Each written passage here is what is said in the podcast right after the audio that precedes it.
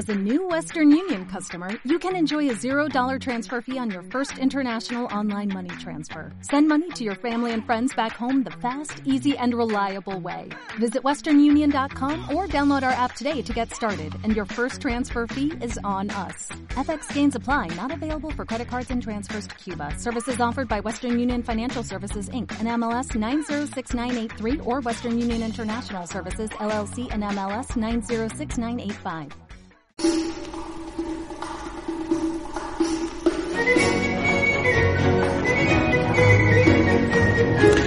El escritor Antonio Miguel Avellán acaba de dar a luz la novela histórica La Beata Ciega, en que pues, se puede comprar en Amazon Libros, sobre los excesos eróticos y místicos de Dolores López, una beata joven y ciega que vivió unos años en el beaterio de Santa Isabel de Marchena y levantó un gran escándalo al descubrirse que mantenía relaciones íntimas con su confesor.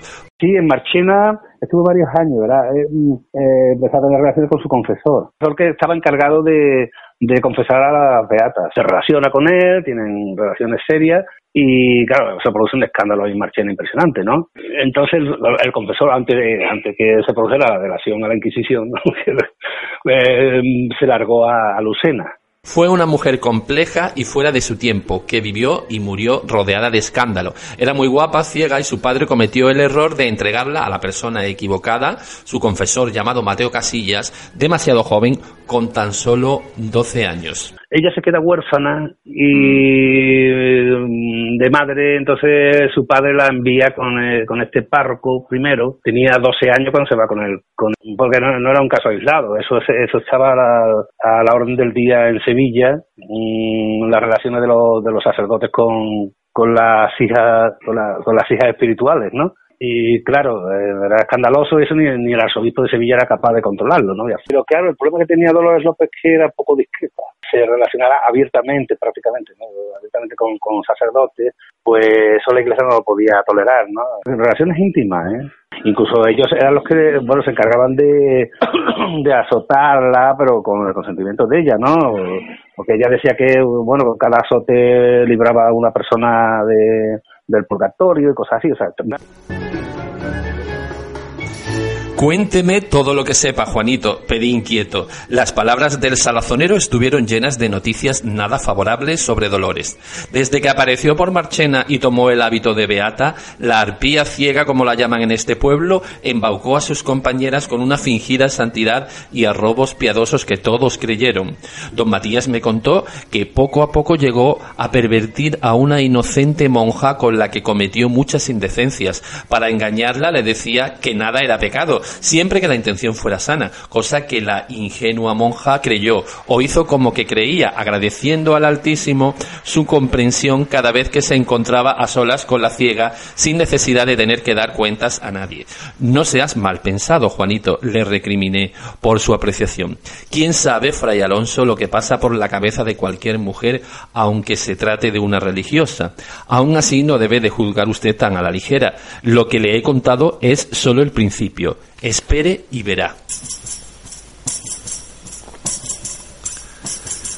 En el beaterio de Santa Isabel de Marchena, la beata ciega Dolores López mantuvo escarceos con otras beatas y con su confesor antes de escaparse de nuevo con él a Lucena para luego volver a su Sevilla natal, donde se encontraría con su destino, convertirse en la última persona quemada por la Inquisición en España en 1781.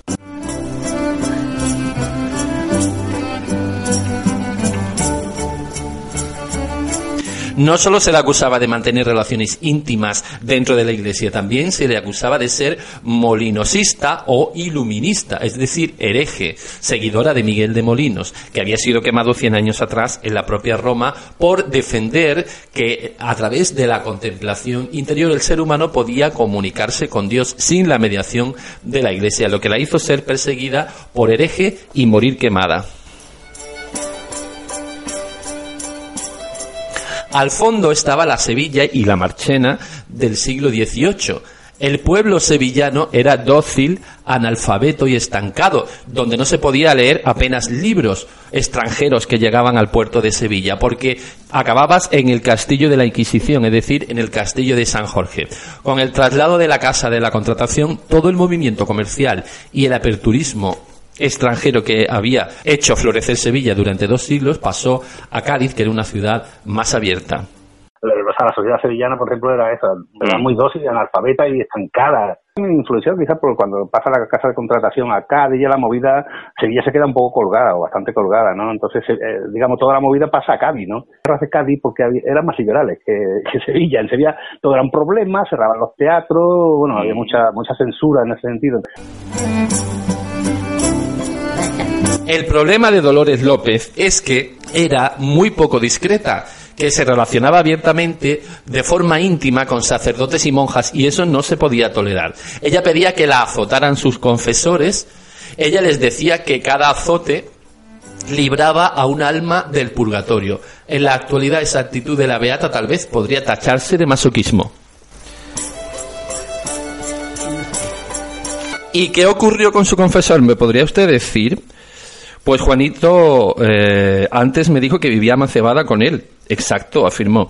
El confesor y ella viven ahora juntos. Una vez acabadas aquellas supuestas relaciones con la enferma, la ciega del beaterio entró en una etapa de fingidas revelaciones de ayunos y conversaciones con un niño Jesús que había en la capilla.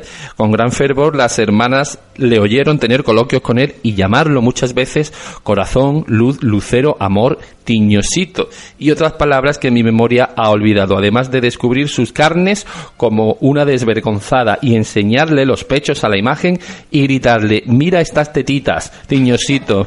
Al tener conocimiento su confesor de aquellas actitudes tan poco honestas, la llamó al orden. Lo que no esperaba don José era terminar, terminar seducido por ella, como así ocurrió esto me se ve que le vino el arrepentimiento de pronto y no se le ocurre otra cosa que autodelatarse a la Inquisición de Sevilla. Al momento la, la detienen a ella, ¿no? La condenan por hereje y por molinosista sobre todo, pero no por bruja, realmente no era bruja, a pesar de que la gente decía que, que tenía la capacidad de poner huevos, era que la Inquisición ya e, estaba en una etapa de debilidad, en un periodo de debilidad. Ya los, digamos, la quema de la Beata fue una cosa ya improcedente y fuera de lugar, digamos, ¿no? Porque ya hacía unos 40 años que no se quemaba en Sevilla nadie, ¿eh?